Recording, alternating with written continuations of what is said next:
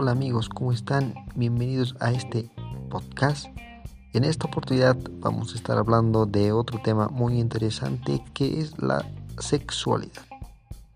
Bueno, este tema tabú que es un poco aún difícil de hablarlo en muchas sociedades y en nuestro país no es la diferencia ya que hablar de sexualidad o de sexo es algo muy difícil de expresarlo ya sea a corta edad o a una edad más avanzada. Bueno, la sexualidad ha ido evolucionando junto con la mentalidad del ser humano.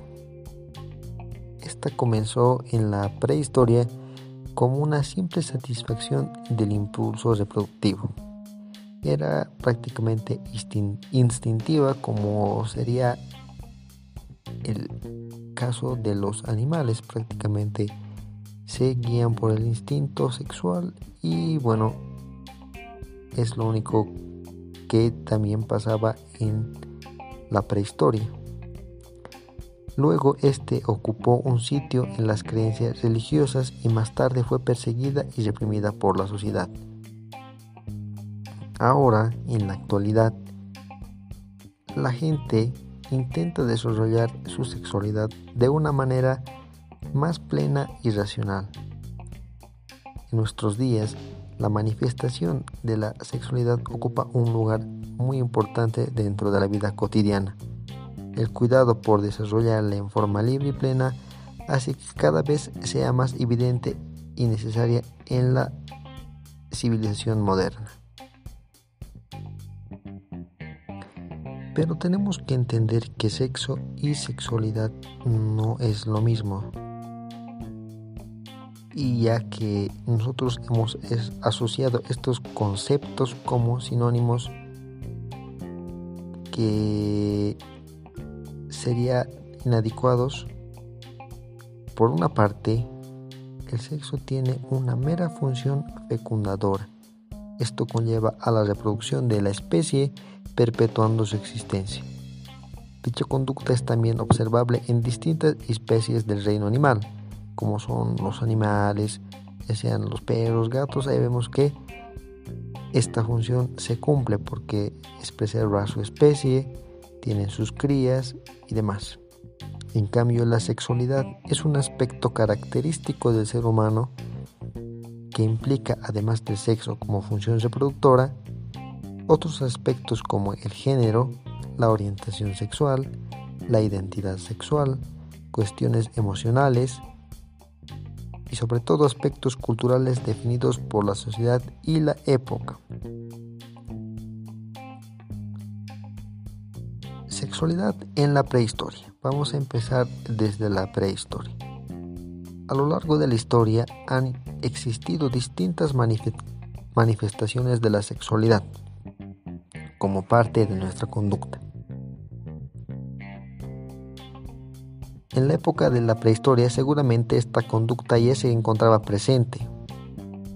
Aquí la práctica consistía principalmente en tener relaciones sexuales, como mencionamos, con la única función de reproducir y sin ninguna connotación placentera consciente, solamente era satisfacer los deseos y nada más. Es posible que gracias al descubrimiento de la agricultura, los primeros seres humanos contaran con mayor disponibilidad de tiempo y con ello existiese una disponibilidad de explorar el efecto placentero que implicaba tener sexo. Algunas de las evidencias de las manifestaciones de la sexualidad de esta época se encuentran en pinturas rupestres, figuras talladas de genitales elaborados con los primeros seres humanos racionales. También en, el antiguo Egipto se evidencia que el acto sexual era comprendido como algo igualitario y permisivo. La sexualidad era una representación asociada a la creación y un aspecto esencial. Y tampoco existen pruebas de represiones diferentes a la homosexualidad. además de que existía una concepción distinta respecto a lo que es la prostitución, la cual incluso podría ser considerada como sagrado en aquel tiempo. Las felatrices eran también una forma de prostitución donde las mujeres ofrecían sexo oral a cambio de una remuneración.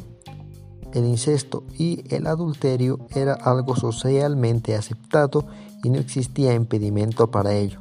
Por su parte, el divorcio se presentaba y era algo común, mientras que la infidelidad solía ser castigada en las mujeres.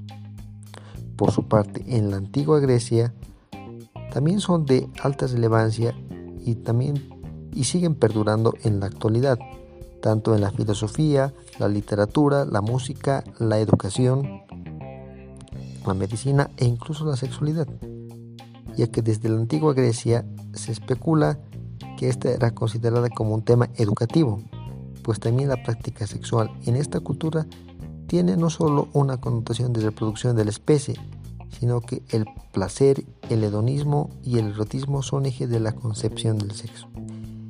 Existía nula represión a la infidelidad y a la homosexualidad, por lo que las orgías eran permitidas y la belleza del cuerpo humano era una cuestión digna de admiración para los griegos. La antigua Roma. Tal vez uno de los datos más popularizados sobre esta sociedad eran la permisidad y las orgías romanas. Sin embargo, es también importante que aquellos testimonios de estos actos sean provenientes de autores cristianos, quienes posiblemente censuraban y apuntaban a la depravación de los romanos. Existen investigaciones que argumentan que la homosexualidad en la antigua Roma era mal vista, ya que la cultura de la romana se caracterizó por tener una idea de la sexualidad como manifestación de control. Así que consideraban que un hombre penetrado u hombres prostituidos no poseían control y perdían el valor del control. Por ende, la masculinidad tomaba un protagonismo en la historia de la sexualidad en la antigua Roma y el rol de la mujer en la sociedad era limitado. Pero también el adulterio, por su parte, era mal visto dependiendo de la gravedad y de las implicaciones. Japón, las geishas son un elemento característico de esta cultura. Originalmente eran solo hombres y eran considerados como profesionales del entretenimiento donde además del erotismo se mezclaban elementos de la cultura y el arte de Japón. Por otra parte existía también el shunga, que eran representaciones gráficas de escenas sexuales tanto heterosexuales como homosexuales, e incluso también orgías. Estas viñetas iban más allá de la pornografía, pues además de ser escenas muy explícitas, eran artefactos populares entre los siglos XVI y XVIII que incluso se consideraban educativos para quienes no tenían su primer contacto sexual. Actualmente se considera que estas son representaciones artísticas y muestra de cuál era la percepción de la sexualidad en aquella época dado su carácter erótico. En las culturas precolombinas es hasta antes de la llegada de los españoles que las manifestaciones de la sexualidad eran ampliamente aceptadas existió una concepción espiritual y cósmica en torno al acto sexual, así como una idea de la sexualidad ligada estrechamente a la fertilidad. Existían además sofisticadas técnicas para el acto carnal, por lo que estos actos sexuales no eran vistos con censura o motivo de vergüenza. También en la actualidad, en gran parte de Occidente y en algunas culturas orientales es posible encontrar una evolución referente a la sexualidad. Son muchos los factores y movimientos sociales que han contribuido a una nueva noción de este aspecto de la humanidad. Desde la segunda mitad del siglo pasado y hasta nuestros días, existe cada vez menos, menos tabús respecto al tema. Sin embargo, con la incorporación de las nuevas tecnologías a nuestro estilo de vida y principalmente la llegada del Internet es posible encontrar una inmensa movilización de información, opiniones y perspectivas sobre la sexualidad. Más allá de la popularización de los contenidos pornográficos en la red, existe una amplia difusión sobre la igualdad de género, temas sobre orientación sexual, el fetiches, parafilias, contenidos educativos, relatos y literatura erótica, información y datos de estudios científicos y nuevos descubrimientos.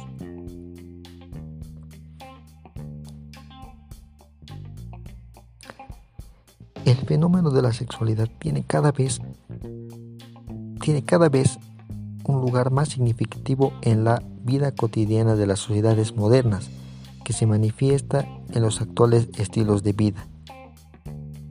Las familias poliamorosas, la homosexualidad, bisexualidad, pansexualidad, parafilias sorprendentes, el orgasmo en ambos géneros son temas que cada día conforman parte del interés colectivo de nuestra contemporaneidad y con ello una amplia aceptación del erotismo y la sexualidad como parte de la esencia humana.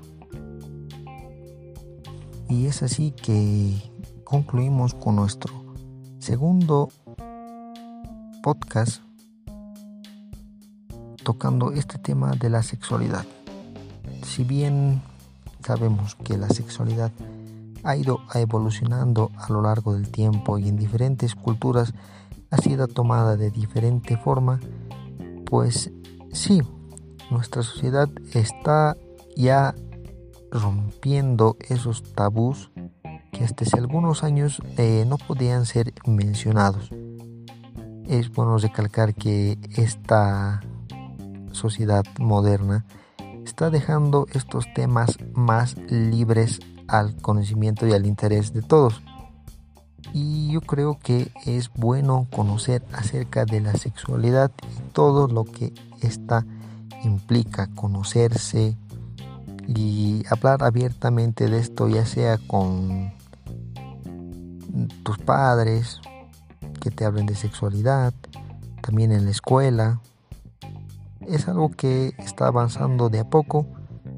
En sociedades todavía occidentales puede ser que las sociedades que están al otro lado del mundo ya tengan una perspectiva eh, más abierta y ya se hable como un tema normal, como una conversación más y bueno, tenemos que romper esos miedos que todavía nos hacen que callemos estas temáticas.